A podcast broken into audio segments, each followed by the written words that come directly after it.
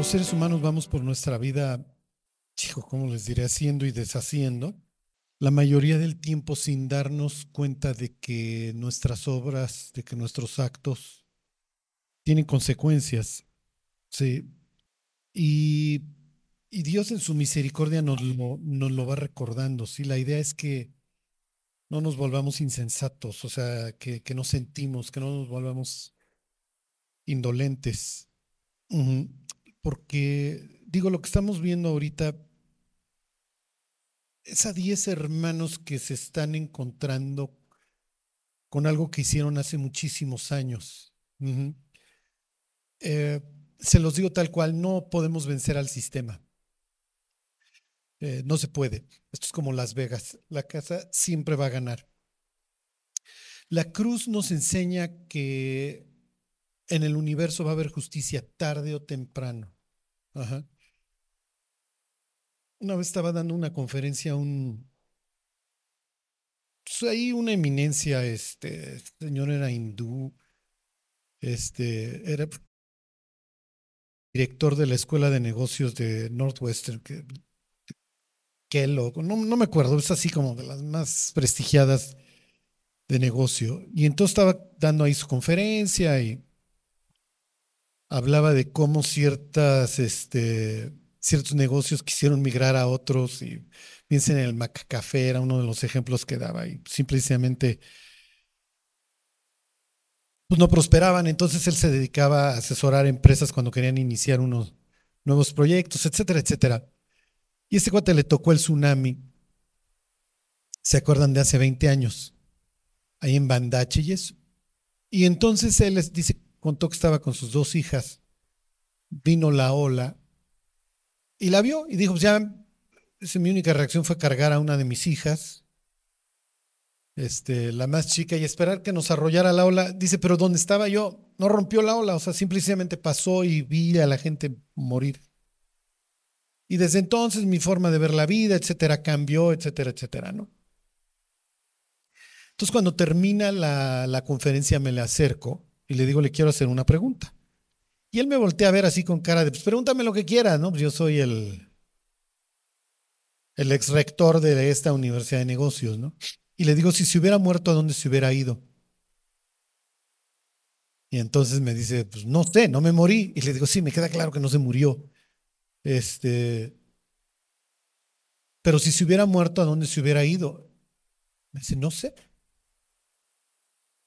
Y le dije, mire, un día hablé con una alpinista muy famosa mexicana que contó que estuvo atrapada en una, que le tocó una avalancha en donde murió uno de sus compañeros y cuando terminó su conferencia le hice la misma pregunta y me dice, ¿qué te contestó ella? Lo mismo que usted, que no sabe.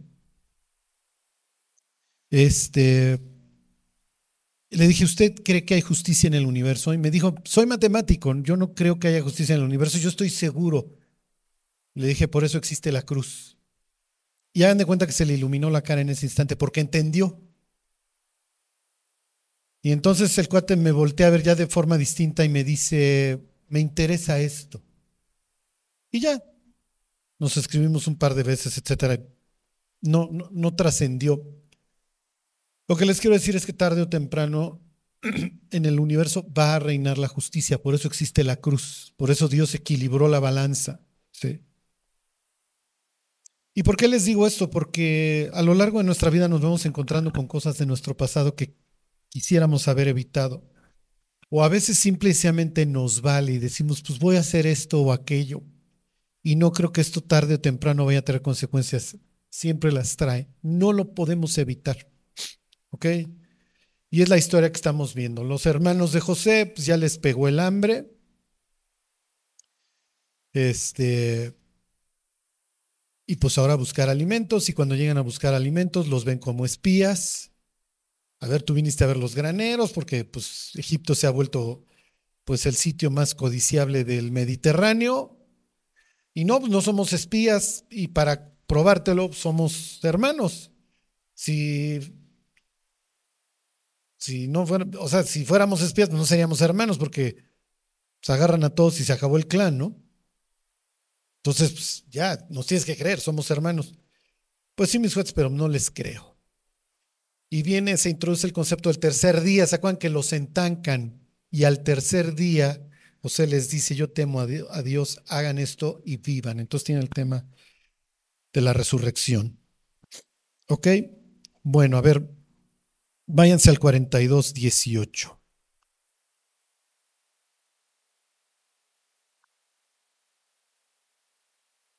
Dice, al tercer día les dijo José, haced esto y vivid, yo temo a Dios. Que entonces ya introduce a Dios en la conversación, que Dios va a tener algo que ver en toda esta historia. Dice, si sois hombres honrados, quede preso en la, en la casa de vuestra cárcel uno de vuestros hermanos, y vosotros id y llevad alimento para el hambre de vuestra casa. Pero traeréis a vuestro hermano menor y serán verificadas vuestras palabras y no moriréis. Y ellos lo hicieron así. Ok, y aquí viene lo importante. Lo que les está sucediendo va a empezar a generar arrepentimiento en ellos. Ellos se van a empezar a dar cuenta de la maldad de sus obras. ¿Sí? ¿Por qué? Porque cuando pecamos, en lo único que pensamos es en lo inmediato. ¿Ok? Cuando estos hombres vieron a su hermano al que odian, se les hizo fácil seguir las instrucciones del lidercillo de Judá y decir, oye, pues, ¿para qué lo matamos? Pues mejor lo entregamos y hasta una lana nos llevamos, ¿no? Quedamos bien con nuestros extranjeros y pues, ellos que se lleven un esclavo. Según un historiador, más o menos un esclavo vivía 20 años. Ok, para estos momentos ya pasaron los 20 años, ¿se acuerdan? Lo entregaron de 17. Este, José asciende al trono a los 30, entonces llevamos 13. Ya pasaron los siete años de abundancia, llevamos 20 y vamos en la historia en el segundo año del hambre. Entonces, en la mente de estos cuates, su hermano ya está muerto. ¿Ok? No, no, no es algo que se estén esperando encontrar, pero sí lo van a recordar, fíjense. Versículo 21. Y decían el uno al otro, verdaderamente hemos pecado contra nuestro hermano pues vimos la angustia de su alma cuando nos rogaba y no le escuchamos. Por eso ha venido sobre nosotros esta angustia. Entonces, efectivamente, cuando algo malo nos sucede, lo primero que hacemos es preguntarnos por qué. Y hacemos un inventario. Dios, ¿qué hice? Hay veces que nos suceden cosas y no necesariamente es porque nos portamos mal. ¿eh? Vean la historia de Job. Al contrario, a Job le va mal porque hace mucho bien y entonces lo toman de ejemplo. Y Job no sabe que en este plano está teniendo lugar algo, ¿ok? Si lo hubiera sabido, tal vez le hubiera hecho mucho más llevadero esto, ¿eh? porque hubiera entendido que es parte de un plan. Pero bueno, estos cuates sí comprenden, esto nos está sucediendo por algo. Y efectivamente les está sucediendo por algo. Lo que José está haciendo, y a fin de cuentas Dios, es llevarlos al arrepentimiento es que ellos entiendan un concepto. Que dejen el dedo ahí en Génesis y váyanse al libro de Oseas. Déjenme ver mi, mi acordeón es Oseas 4.7, si mal no.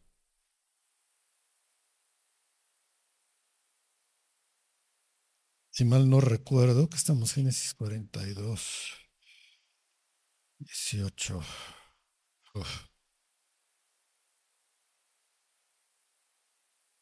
No, ¿qué les dije? 4.7, no, este, o sea, 7.2.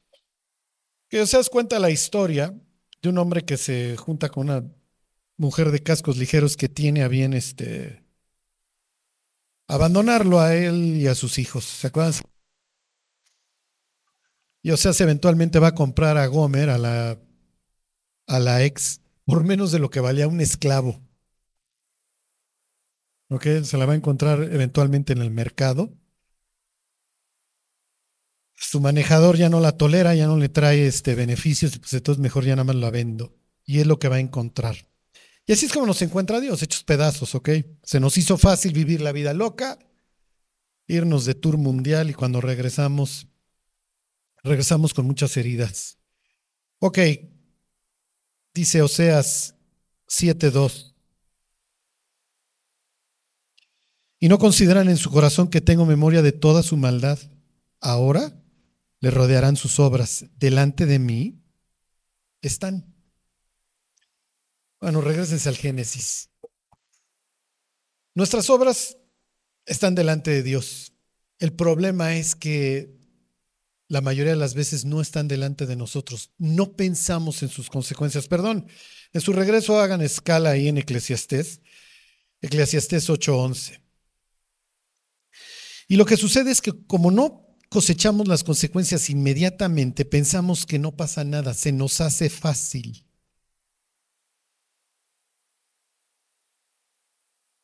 Un día hablaba yo con un señor, ya rebasaba los 80 años, y no sé por qué. Salió el tema de que no dormía. Y me dice, imagínate, tengo 80 años. Pues es natural que no duerma. ¿Te imaginas todas las cosas que hice en 80 años? No me dejan dormir.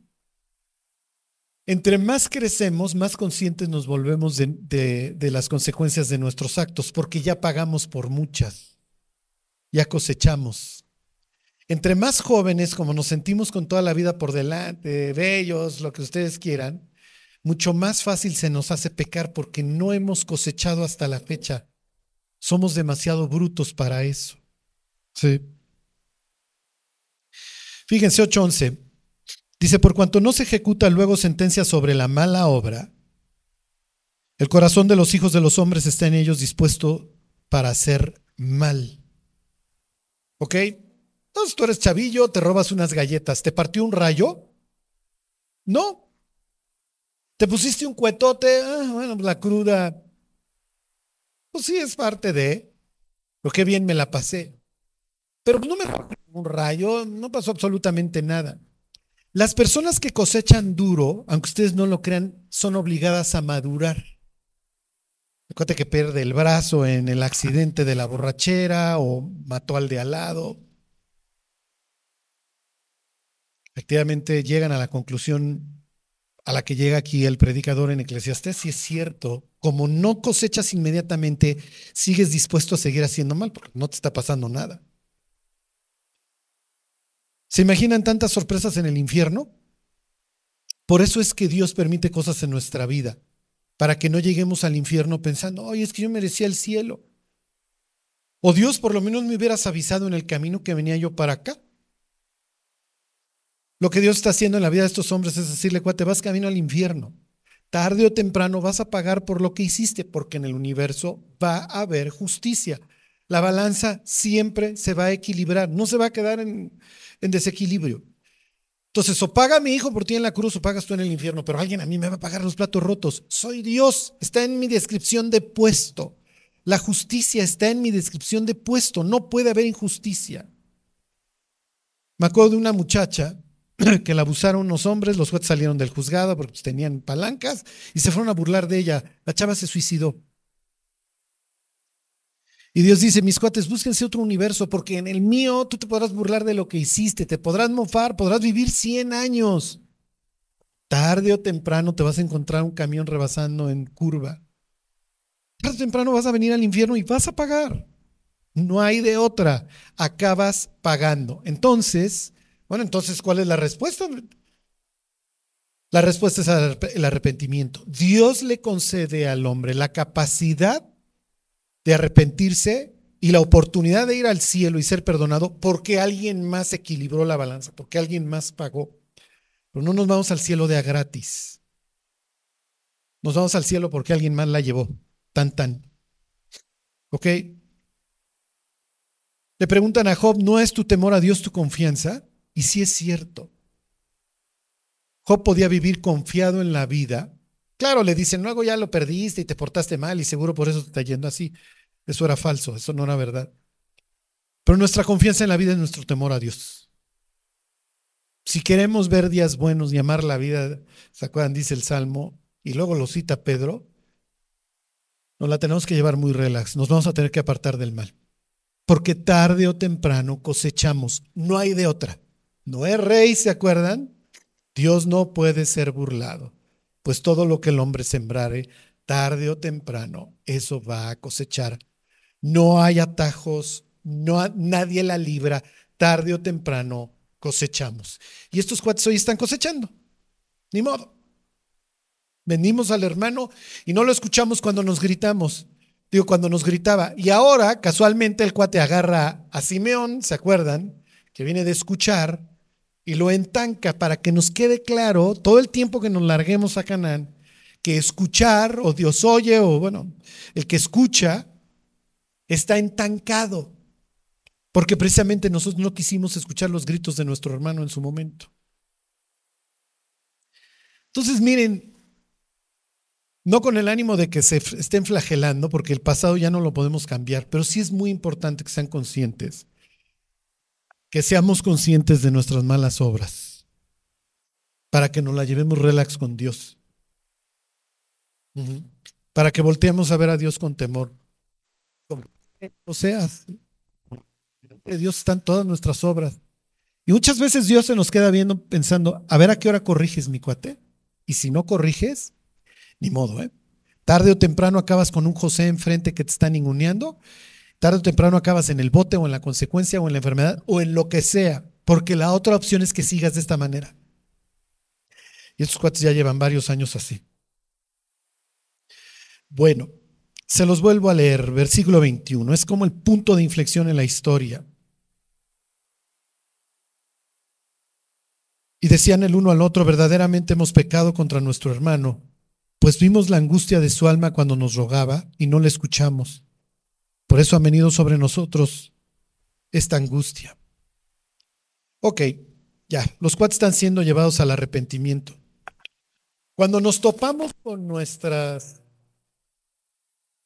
con nuestras faltas, tenemos de dos. O nos justificamos o nos enfrentamos a nosotros mismos. ¿Ok? Piensen en Adán, la mujer que tú me diste, ¿ok? Ya no hay nada que hacer, Adán. Sea, no te estás enfrentando a ti mismo y eso no te, eso no te va a llevar a corregir y a mejorar. Al contrario, te va a llevar a una espiral descendente porque te vas a dedicar a buscar en los demás la razón de tus, de tus fracasos y eso no te va a funcionar. Ajá. Este, y digo, todos conocemos personas que se la viven echándole la culpa a todos de todo, ¿no?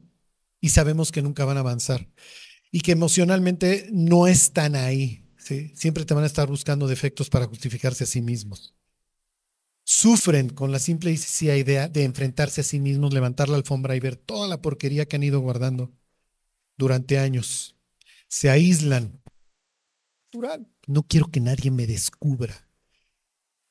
Y como les he dicho antes, la historia de Jacob ahora la va narrando el autor a través de sus hijos. Y aquí viene el super primogénito, ¿se acuerdan? Don Rubén. Ok, versículo 22. Entonces Rubén les respondió diciendo, no os hablé yo y dije, no pequéis contra el joven, y no escuchasteis. He aquí también se nos demanda su sangre. ¿Qué está haciendo Rubén? ¿Eh? ¿Mm? Pues es que yo se los dije, tontos. A ver, regreses al 37 a la escena.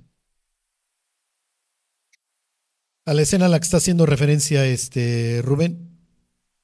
Es 37, 29. Bueno, a ver, este, se los leo desde el lidercillo, desde el 26, 37, 26. Dice, entonces Judá dijo a sus hermanos, ¿qué provecho hay en que matemos a nuestro hermano y encubramos su muerte? Venid y vendámosle a los ismaelitas.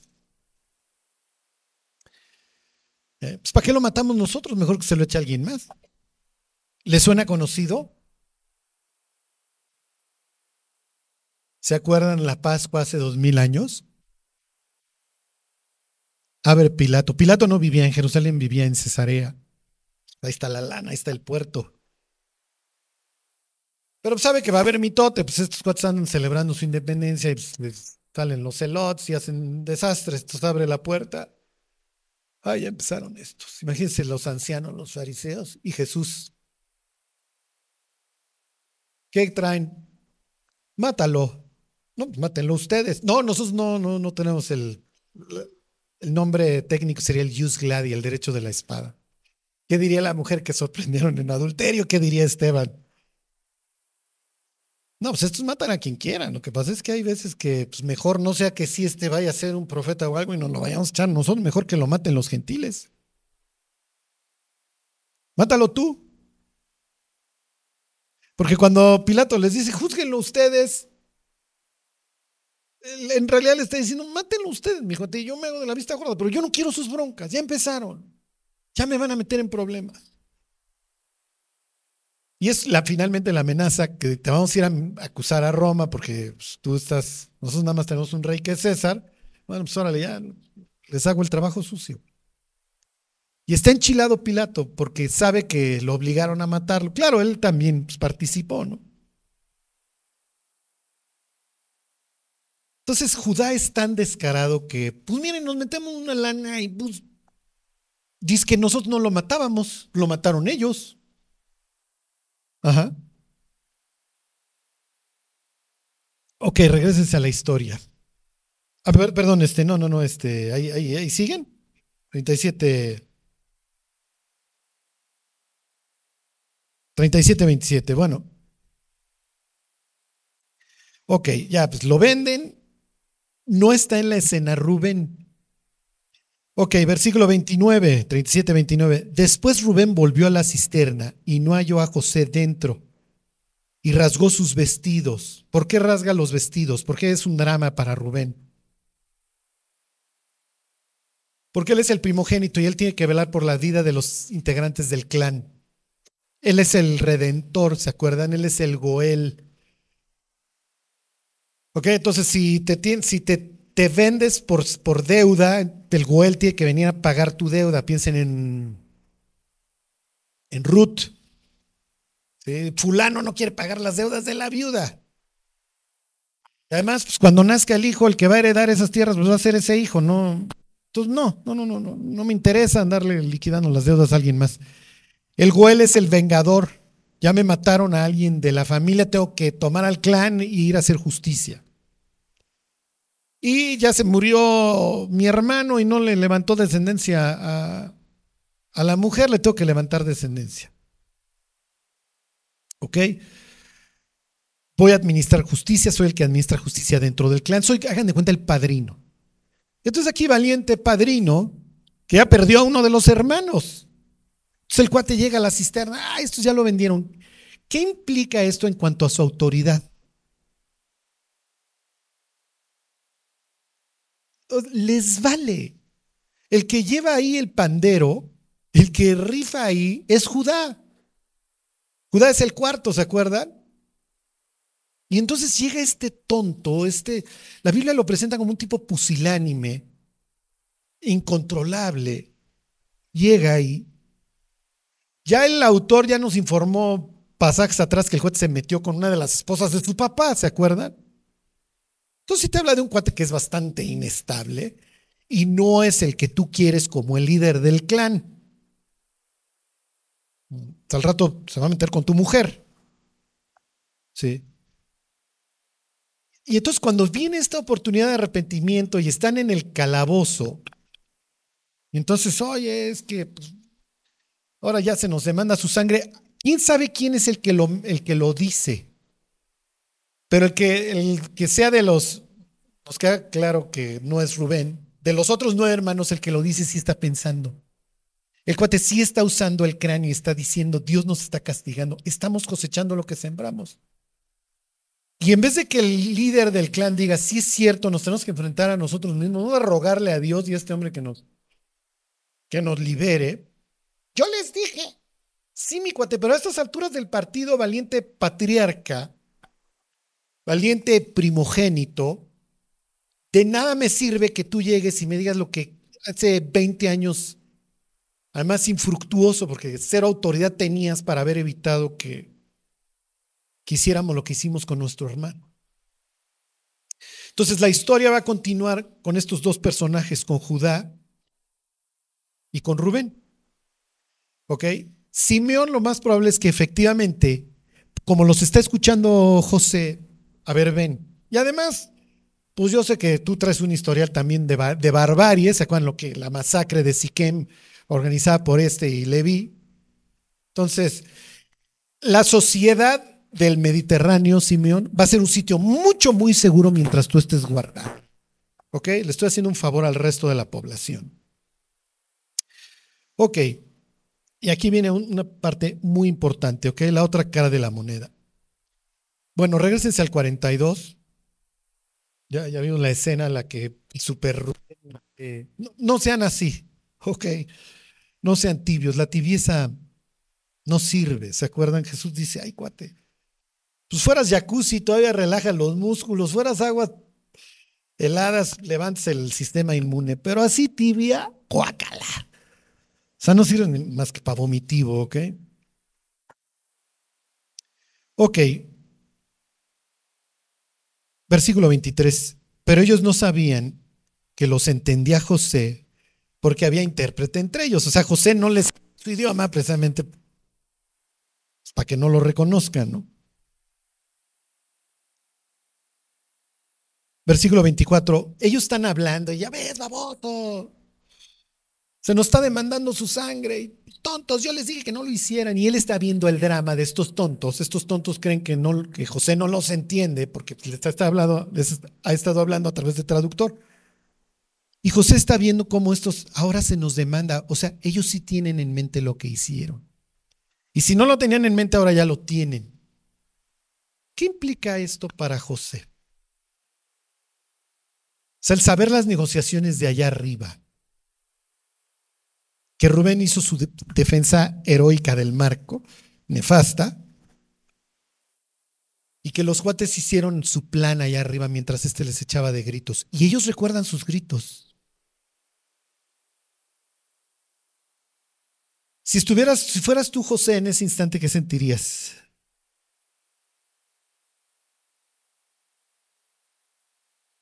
Rabia. Estos malditos desgraciados.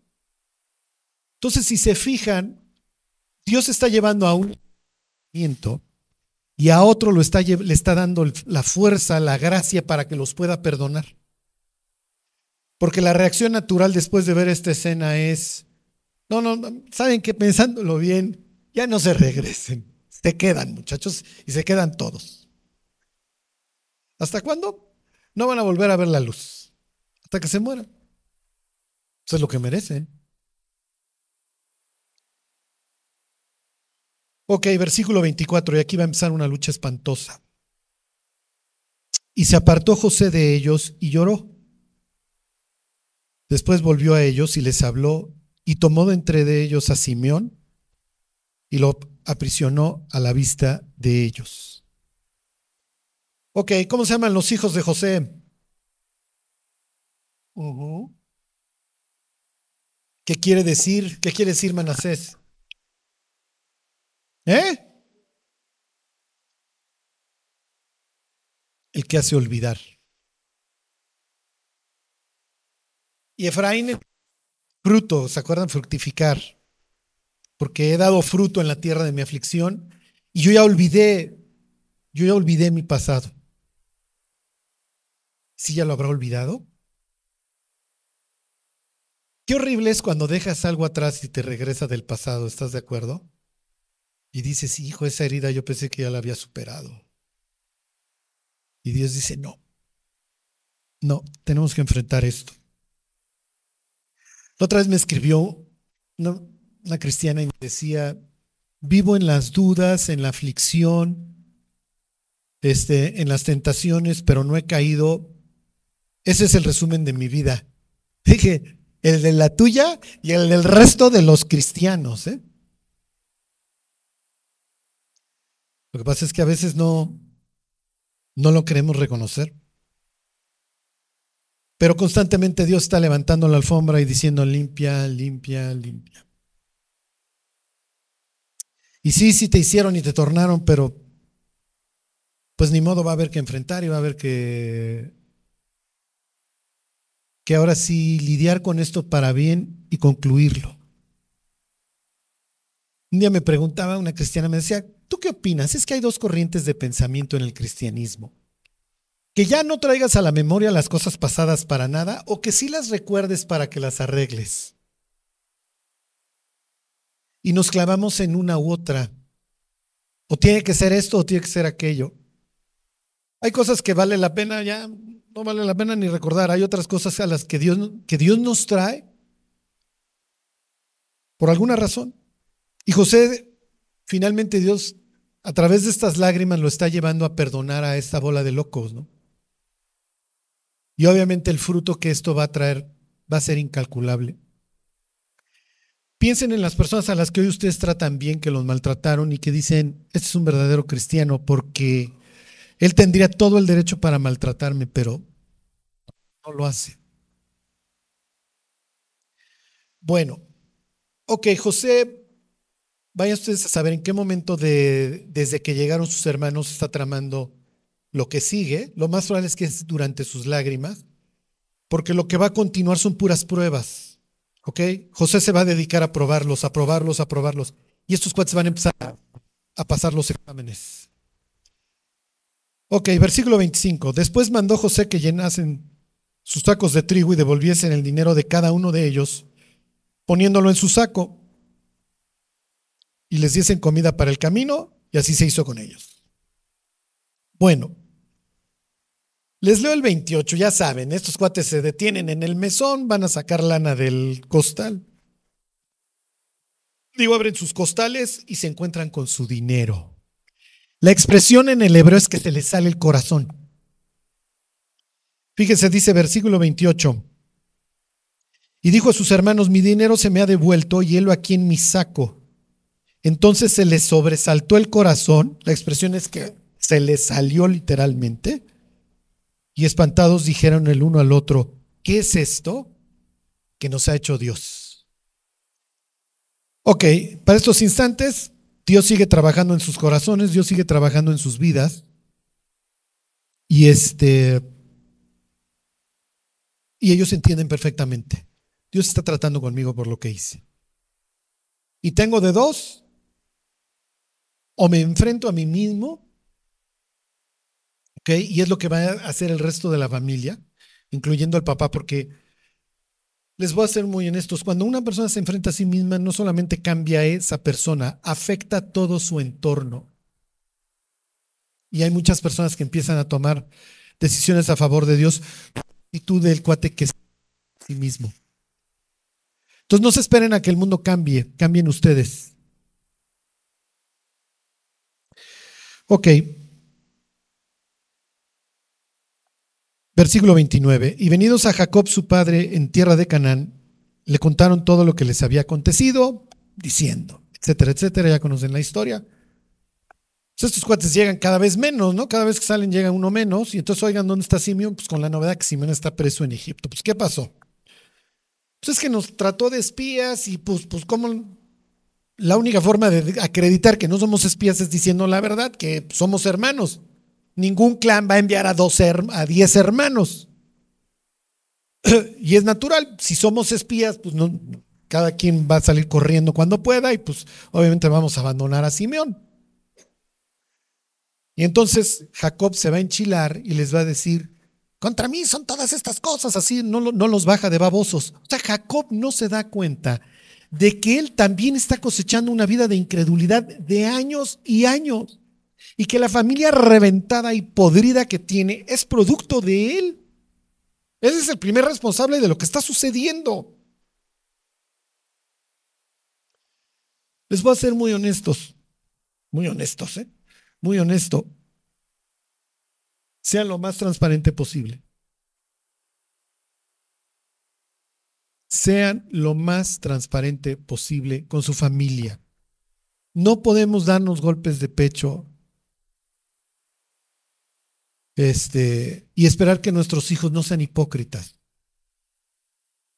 Ya, pues sí, o sea, si nos azotamos la puerta a veces, pues nos la azotamos. Es parte de. Pero no, lo que les quiero decir es que en la familia tenemos que ser honestos con el de al lado. Es lo que soy porque nos están viendo. Que Jacob siempre vivió en sueños de grandeza. Yo la que quería era Raquel, bueno, y ahora tengo esa, y ahora tengo aquella y esto, me valen mis hijos. Yo estoy haciendo lana, me está yendo pues bien, no tolero al jefe, pero al suegro, pero pues. Y creó a unos monstruos. Y Jacob no quiere cambiar. Le vale su hijo Simeón y lo va a abandonar. Si se hubiera acabado el hambre, adiós Simeón, Simeón, no te vuelvo a ver. Esto es increíble. Hay, hay personas que con una mano en la cintura te dicen, no, no he visto a mis hijos hace tantos años.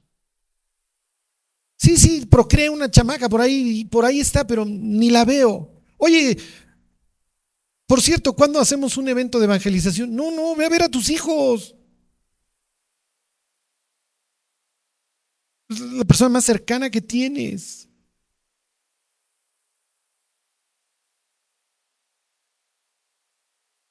Fíjense, esto es versículo 36. Este, este señor es mágico, cómico, musical. O sea, entonces su padre Jacob les dijo, me habéis privado de mis hijos, José no parece, ni Simeón tampoco. Y a Benjamín le llevaréis, contra mí son todas estas cosas. O sea, porque le dicen, oye, nos dijo que trajéramos al hermano, al que falta, para acreditar que no somos espías. Y Jacob dice, no, no, no se lo van a llevar, no se los voy a dar. Oye, sí, pero si no se lo llevamos, ese cuate se queda preso allá, pues que se quede preso. Oye, pero es tu hijo, es tu segundo. Sí, pero es de Lea, esos no cuentan. Ustedes no cuentan. El único que cuenta es aquí mi super chamín, que me toca la guitarra. ¿Se acuerdan de don Chamín Correa? Y ese no se lo llevan. De hecho, es el único que quiero. Es hijo de Raquel. De Raquelita. Ay, mi Raquelita. Y ahí ya habrá empezado a contar poemas, lo que ustedes quieran. ¿Qué mensaje le manda al resto de los hermanos? Este cuate no ha cambiado. Ya vimos la escena ahí en donde viene Saúl y este cuate manda a unos hasta adelante por si las flies.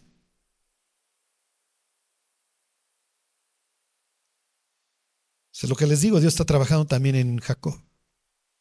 Ok, y pues ya que vuelva a salir el, el, chapulín colorado, ¿no? Así, imagínense a don Rubén con sus mayones rojos yo soy su super primogénito.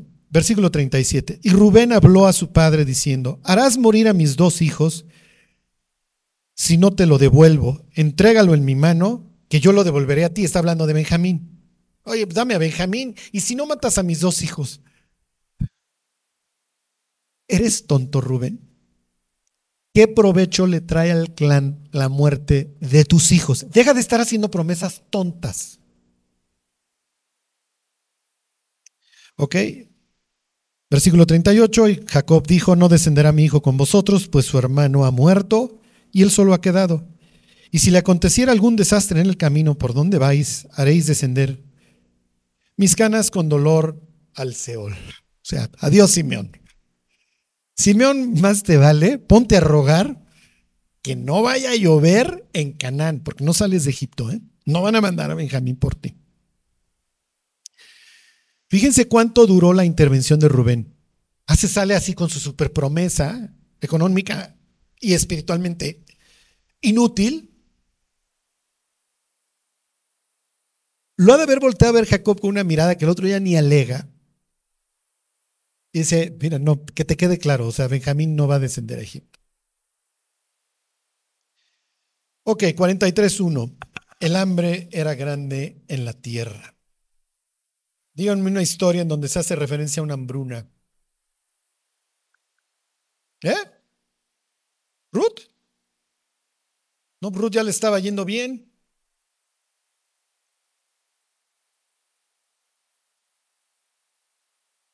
Ah, bueno, sí, no, tienen razón, sí, tienen razón. Muy bien, fui un tonto, perdóname, Manuel. Sí, por eso se mudan a Moab. Bueno, díganme otra muy famosa. Elías, muy bien, esa sería otra. Ahí está Dios llevando al arrepentimiento a su pueblo a través del hambre. Tomen el hambre, o sea, tomen este patrón de que Dios permite el hambre. Porque la otra opción es que su pueblo se desperdicie su vida. Dios no te va a permitir que desperdicies tu vida, a menos de que ya sea tan inútil, hazlo. Yo he visto gente sanar de las peores enfermedades porque Dios lo sanó. Así era el milagro, así el médico que no tiene la más remota idea qué pasó. O sea, casi casi ya ves al médico empujando un carrito en la calle, drogadicto, porque todavía no entiende qué sucedió con el cristiano ese. Estaba condenado a morir y que de repente la radiografía salió libre de cáncer o de lo que ustedes quieran. Y que ese cristiano vuelve al pecado. Y ahí Dios dice, cuate, ya. O sea, neta, o sea, te aventé todo. Te faltó el ébola.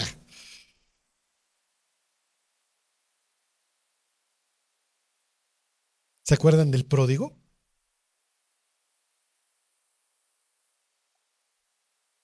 Jesús, acuérdense, cuando cuenta sus parábolas, se la vive tomando cosas de la escritura. El encuentro increíble que se le cuelga el cuello y eso se acuerdan en la historia de Jacob y Esaú.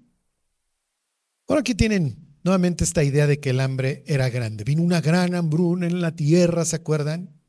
Y al joven, la expresión que usa Lucas es, le empezó a faltar. Y eso es lo que lo va a llevar al arrepentimiento, porque el joven acaba sirviendo a los gentiles en una posilga, luchando con puercos, que en la mentalidad hebrea es el animal inmundo y la representación de los demonios. Por eso los demonios se van sobre los cerditos, esta asociación. Este, el cuate ha caído en lo más bajo. Y entonces dice, me levantaré, ¿se acuerdan? Que es típica expresión. Ok, entonces aquí tienen esta historia. El hambre es grande en la tierra. O sea, mis cuates, yo los voy a llevar al arrepentimiento. Yo voy a traer cosas a su vida, les guste o no. Porque la otra opción es que tires tu vida y que llegues al cielo a lamentarte. En el caso del incrédulo, traigo cosas a su vida para que se arrepienta. En el caso del cristiano, para que se arrepienta y no desperdicie su vida. Para que en ese sentido la salve. Haciendo estas cosas te salvarás a ti mismo, le describe Pablo a Timoteo. Haciendo estas cosas salvarás a ti mismo y a los que te oyeren. Oye, Pablo, ¿tú crees que Timoteo va a perder su salvación? No, no la va a perder. Pero sí va a perder la nueva vida que Dios le dio. Y va a llegar al cielo a darse contra todas y cada una de las columnas. No va a haber un muro contra el cual no estrelle su cabeza. Porque pudiendo haber tenido una vida gloriosa, la fue a tirar a la basura. Digo, nos queda claro que no lo hizo Timoteo. Ok. 43.1. El hambre era grande en la tierra y aconteció que cuando acabaron de comer el trigo que trajeron de Egipto, les dijo su padre, volved y comprad para nosotros un poco de alimento. Respondió Judá diciendo, ok, entra un personaje nuevo. Ok, cuando vimos la historia de Judá y en el 38 este paréntesis, obviamos un detalle que ahorita obviamente veremos. Ok, respondió Judá diciendo, aquel varón nos protestó con ánimo resuelto, diciendo, no veréis mi rostro si no traéis a vuestro hermano con vosotros. Si enviares a nuestro hermano con nosotros, descenderemos y te compraremos alimento. Pero si no lo enviares, no descenderemos, porque aquel varón nos dijo, no veréis mi rostro si no traéis a vuestro hermano con vosotros. Dijo entonces Israel, ¿por qué me hicisteis tanto mal declarando al varón que tenías otro hermano? Y ellos respondieron, aquel varón nos preguntó expresamente por nosotros y por nuestra familia, diciendo, vive aún vuestro padre, tenéis otro hermano, y le declaramos conforme a estas palabras. ¿Acaso podíamos saber que él nos diría, haced venir a vuestro hermano? Entonces Judá dijo a Israel, a Israel su padre, envía al joven conmigo y nos levantaremos e iremos a fin de que vivamos y no muramos nosotros y nuestros niños. Yo te respondo por él. A mí me pedirás cuenta si yo no te lo vuelvo a traer. Si no lo pongo delante de ti, seré para ti el culpable para siempre. Pues si no nos hubiésemos detenido, ciertamente hubiéramos ya ido y regresado dos veces. El protagonista ahora es don Judá. Y la Biblia lo presenta en esta historia ya como con mucha autoridad y, al y el papá este sí lo escucha. Y además es el cuate sensato, no va a matar a ninguno de sus hijos. Está diciendo, yo voy a ser el responsable. Y dice, sí, efectivamente, uno de tus descendientes, Judá, va a ser el responsable y va a sacar a la humanidad de la cárcel en la que está presa. Ok, regresense tantito al 38. Judá acaba de caer hasta lo más bajo. Él tiene tres hijos, dos de ellos muy malos, obviamente producto de su vida, de la vida repugnante que lleva a don Judá. Y eventualmente nace un tercero que es Sela, al que quiere proteger, y por protegerlo no lo, no lo da en matrimonio a Tamar, ¿se acuerdan? Lo que pasa es que en aquel entonces, ¿se acuerdan? La bendición de una mujer era procrear. Estoy trayéndole beneficio al clan a través de, de hijos. Y además, en nuestra mente ha habido un caos primordial que Dios corrigió, pero nosotros lo, reiniciamos, nosotros reiniciamos el caos. Pero a través del vientre de alguna de nosotras, de este clan, va a venir alguien que arregle el mugrero. Entonces, procrear es muy importante.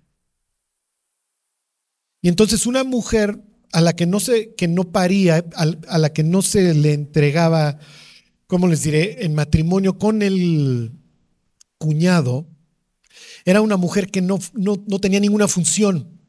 Soy inútil, en ese sentido mi vida carece de sentido, porque yo quiero procrear, yo quiero tener hijos, con todo el riesgo que implica, ¿eh? porque la tercera parte de las mujeres moría en alguno de sus partos. Ok, no es el caso de Tamar, Tamar efectivamente va a procrear. ¿Se acuerdan? Por las razones que fueran, el primer marido es infértil y el segundo, ¿se acuerdan que literalmente es el pasaje, vertía en tierra, o sea, la usaba, tenía el placer, pero no le daba el hijo? Era un desgraciado. Porque, a ver, ni siquiera eras mi marido, mi tú eres el cuñado que estás cumpliendo una función. O ni siquiera la estás cumpliendo en ese sentido, eres un desgraciado, nomás me usas. Y entonces Judá, que conoce a, su gente, dice, hijo, voy a morir mi tercer hijo. Acaba procreando con la nuera que se disfraza de prostituta, ¿se acuerdan? Y cuando nacen sus hijos les pone don... Él, él también, su historia también concluye con el nacimiento de dos hijos en uno de sus capítulos. En el caso de José, el que hace olvidar y, y el fruto. En este caso, pares, viene parat, que quiere decir romper y Sara, que quiere decir amanecer o levantarse.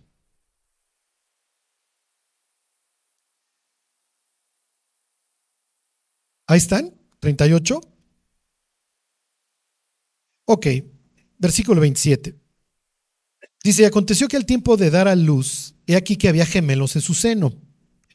Sucedió cuando daba luz que sacó la mano el uno y la partera tomó y ató a su mano un hilo de grana diciendo, ese salió primero. ¿Ok? Entonces dice, ¿por qué? Porque necesito saber eventualmente, pues el clan que este cuate deje, quién va a ser el, el líder. Entonces es muy importante saber quién es el primogénito. Ok, versículo 29, pero volviéndole a meter la mano, he aquí salió su hermano y ella dijo, ¿qué brecha? Para decir abrir. Ok, ¿Qué brecha te has abierto? Y llamó su nombre Fares, quiere decir como la idea está de romper, de abrir camino. Porque literalmente lo que este cuate hizo en el vientre fue quitó al hermano que ya estaba enseñando la mano y salió él. Versículo 30, después salió su hermano, el que tenía en su mano el hilo de grana, y llamó su nombre Seraj. Ese sería el hebreo, que viene de Sara, que quiere decir amanecer o luz, o efectivamente dar a luz. Y acuérdense que los nombres son muy importantes en la Biblia. ¿Qué implica que Judá le está poniendo a uno de sus hijos brecha o abrir y a otro amanecer?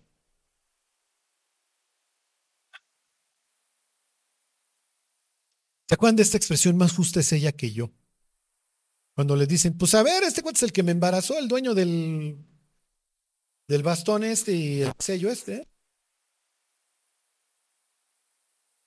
Y entonces Judá entiende, Judá toca fondo. Dice, mi vida no puede seguir siendo igual. Cuando nacen los niños, a ver cómo quieres que les ponga. A ese cuento ponle brecha, ponle romper, ponle salir. Y a este cuate ponle amanecer.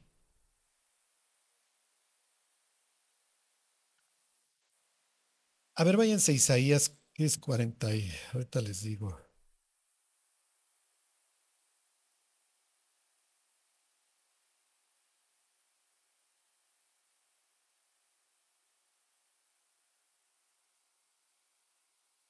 Sesenta. Había un judío que se llamaba Felix Mendelssohn. Era un gran músico. Y se convirtió al cristianismo y escribió una obra que se llama Pablo. Se las recomiendo muchísimo. ¿Ok? Y si pueden obtener la letra, la encuentran en el internet. Está en alemán, pero obviamente la idea es que ustedes sepan qué versículos está cantando. Y obviamente eran medio autobiográficas. tiene dos. Hizo Paulus y Elías. Entonces, en la historia de Elías también son puros versículos. Realmente es una queja contra la dureza de su nación, de su, de su gente, y se murió escribiendo una que se llamaba Jesucristo, ya no la, no la terminó. El caso es que en la, en la obra de Paulus, el personaje va camino a Damasco y se encuentra con Cristo en el camino. La voz de Cristo la hace un coro de niños, pero es bastante interesante. O sea, ¿cómo se le ocurrió eso? Y entonces el personaje, ya saben, le, pregunta, pues, ¿quién eres? ¿Qué quieres que haga? Y entonces al personaje, obviamente, si la ven en el teatro, le sale, bueno, pues ahí está, queda ciego. Y entonces Dios manda a llamar a Ananías, ¿se acuerdan? Y le dice, Dios Ananías ve y impone las manos a, a, Pablo. Y Ananías dice, yo ese cuate ni me le acerco. Ese cuate yo sé que viene a hacer a Damasco. Ese no te preocupes porque instrumento escogido me es este y este cuate va a saber lo que es sufrir por mi nombre. Así que ve. Y entonces llega el personaje de Ananías, habla con Pablo y le dice, oye, Jesús, el que se te atravesó en el camino, me dijo que viniera, etcétera, etcétera. Y entonces, cuando al personaje se le caen las escamas de, de, este, de los ojos, un coro así de puros hombres empieza a cantar este, este versículo. Y es impresionante la escena.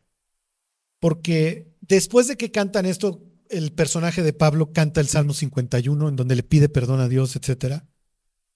Este, o no me acuerdo si es previo, pero este es el momento clave, es como el, clímax de, de, la obra, ¿sí? Cuando al cuate se le caen las escamas y el coro empieza a cantar esto. Y esto es lo que canta. Levántate, resplandece, porque ha venido tu luz y la gloria del Señor ha nacido sobre ti. Porque he aquí que tinieblas cubrirán la tierra y oscuridad las naciones, mas sobre ti amanecerá el Señor y sobre ti será vista su gloria. Y andarán las naciones a tu luz y los reyes al resplandor de tu nacimiento. Alza tus ojos alrededor y mira, todos estos se han juntado, vinieron a ti y tus hijos vendrán de lejos y tus hijas serán llevadas en brazos. Se los voy a volver a leer el 2. Porque he aquí que tinieblas cubrirán la tierra y oscuridad las naciones, mas sobre ti será. Amanecerá el Señor y sobre ti será vista su gloria. Ahí tienen la palabra del nombre que le pone Judá a su hijo amanecer. Le brotó, le salió la luz, le prendieron la luz a Judá y la vida de Judá nunca volvió a ser la misma. Y ahora tienen un cuate diferente, con toda la autoridad, con otra personalidad que tiene la confianza y el papá le tiene la confianza. Ok, regresense y aquí terminamos. Ya no me voy a tardar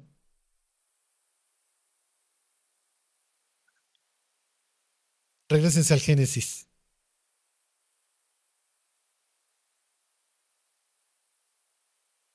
Cuando, cuando nos arrepentimos, piense el personaje que la historia que les cuento, en la de Pablo, viene un descanso. Y sabemos que, que tenemos que descansar en Dios. Ya la regué, ya lo hice, pero lo único que me queda es abrazarme. ¿Se acuerdan de David después del censo? Caiga yo en las manos de Jehová. Y es lo que va a hacer Israel. Israel le ha valido su hijo Simeón, le ha valido seguirle mandando el mensaje a los otros hermanos que el único que le importa es Benjamín. Le vale. Judá es un tipo maduro, Judá lo entiende. Judá conoce su lugar en el universo, este cuate adora a los hijos de Raquel, nosotros somos hijos de Lea. Esta es la mano que nos tocó. Estas son las fichas que levantamos en el dominó. Y con estas tengo que jugar, ni modo. Y ahorita yo le pudiera armar un mitote a mi papá y decirle, ¿qué no te importa, Simeón, que está pudriendo en la cárcel? ¿No ves que nos estamos muriendo de hambre y tú no quieres liberar a este? Que es que... Pero no, no lo va a hacer. Toma toda la autoridad y le dice, mira, mi cuate, ya hubiéramos ido y regresado. Pero el que tiene que morir en este caso eres tú, Israel. Yo ya morí, yo ya se me murieron dos hijos. Yo ya tuve dos con mi nuera. Y les puse brecha, abrir, ya me liberé de, años de, esclavitud al pecado. Se abrió y crucé. Se abrió el mar, se secó el río, lo que ustedes quieran. Se abrió un día y Dios me dijo, es momento, mi cuate, y ponte a andar. Y lo hice. Y me amaneció. Y me encontré con Dios. Y efectivamente, oscuridad cubría las naciones. Es este. Pero sobre mí amanecerá el Señor y sobre mí será vista su gloria. Tan, tan. Y hoy la gente puede ver a Dios en mí. Y eventualmente de mis lomos van a venir reyes y van a venir grandes hombres. David, Asa, Ezequías, Josías, José, el Mesías. Ok, 43.11. Entonces Israel su padre le respondió, pues que así es Hacedlo, tomad de lo mejor de la tierra en vuestros sacos y llevad a aquel varón un presente, un poco de bálsamo, un poco de miel, aromas, mirra, nueces y almendras. Y tomad en vuestras manos doble cantidad de dinero y llevad en vuestra mano el dinero y vuelto en las bocas de, este, vuelto en la boca de vuestros costales, quizá fue equivocación. Hasta aquí pues, me vale, además el dinero no me sirve de nada. ¿no? Es una historia muy patética porque efectivamente cuando se trata de estas situaciones, la lana en el infierno no sirve.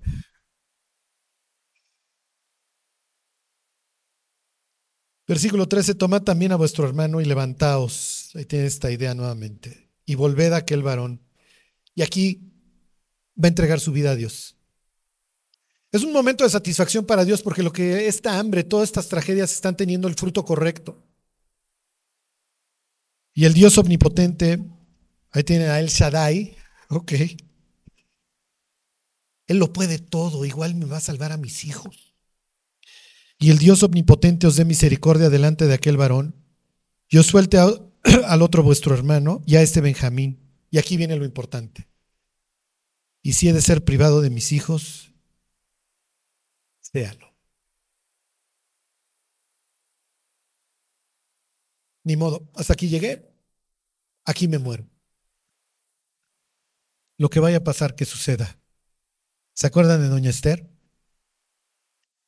Júntense, pónganse a clamar por mí durante tres días, porque el tercer día voy a, voy a morir o resucitar ya alguna de las dos. Y si perezco, que perezca. La historia en el sentido de Esther es pudiéramos decir, es horrible, pero este cuate está entregando a su hijo. Es peor la historia de José. Porque José, perdón, de, de Israel. Porque Israel dirá, ya soy grande, si me matan a mí o no. Pero estoy entregando a mi hijo. A ver, ahí está Benjamín. Ahí está mi chico que cargué en mis brazos, al que sí quise, etc. Les voy a decir una cosa muy horrible. Es espantoso ver a los abuelos abrazando, besando a los nietos. Charlie, ¿qué te pasa? Cuando no lo hicieron con sus hijos. mandan un mensaje muy horrible a sus hijos. Como, sí, es que llora duro, es que el trabajo, es que eso, es que el otro. Y ahora pues, que ya estoy grande y blando, bueno, pues a estos sí los quiero y a estos sí los beso. ¿Y tus hijos? Esos me valían. Este cuate ya lo tuvo en su vejez. Ya lo quiere, ya lo pela. Benjamín fue el depositario de todo el amor de su papá, él y su hermano. Nosotros, pero nosotros está trabajando Dios. Y acuérdense que esta historia acaba bien después de todo, pero ha sido una historia horrible. ¿Qué otra cosa nos llevamos? No es necesario vivir estas tragedias. ¿eh? Digo, la vida siempre va a tener cosas malas, ¿no? O sea, digo, vivimos en estos cardos y espinos. Pues hay dos tipos de problemas, los que nosotros generamos y los que simplemente suceden. Ahorrémonos los primeros. Este cuate se pudo haber ahorrado muchas, muchas broncas. Pero siempre pensó que se podía salir con la suya. Y esta es una historia en donde dices Jacob, pero pues ya habías luchado con Dios, ¿no? Ya habías cambiado. Pues sí, pero pues todavía faltaba un chorro de brecha. Todavía faltaban muchas cosas. Oye, es que Jacob siguen pasando los años y tú sigues entregando cosas. ¿Y qué nos diría Jacob? Ustedes no comen piñas. Ustedes también. Pasan los años y cosas que parece que se habían superado, ahí siguen. En este caso, la idolatría a los hijos de Raquel, el menosprecio por los otros, está bien. Y si soy privado de mis hijos, estoy muriendo. Y fue una muerte muy espantosa. Como lo sabemos en sentido espiritual, va a resucitar Israel y le van a resucitar sus hijos. Y le va a resucitar su hijo José una historia de resurrección. Algún día estaremos en el cielo, ya, se habrá acabado el, dolor, el clamor, las primeras cosas habrán pasado. ¿No hay usted saber qué recuerdos tendremos de la vida pasada? Éramos agentes que queríamos, ya. Vamos a poder disfrutar. Mientras, mientras estamos en la batalla, y mientras, como dice ahí Isaías 70, que el mundo pueda ver a Dios en nosotros. Bueno, pues oramos y nos vamos. Te queremos pedir, Dios, que nos ayudes a no desperdiciar nuestra vida. Danos, Dios, la gracia, la sabiduría para conducirnos en este mundo mientras regresas, Dios, o mientras nos presentamos ante ti. Guárdanos, Dios, guarda esta iglesia, que te podamos servir que podamos crecer. Te lo pedimos por Jesús. Amén.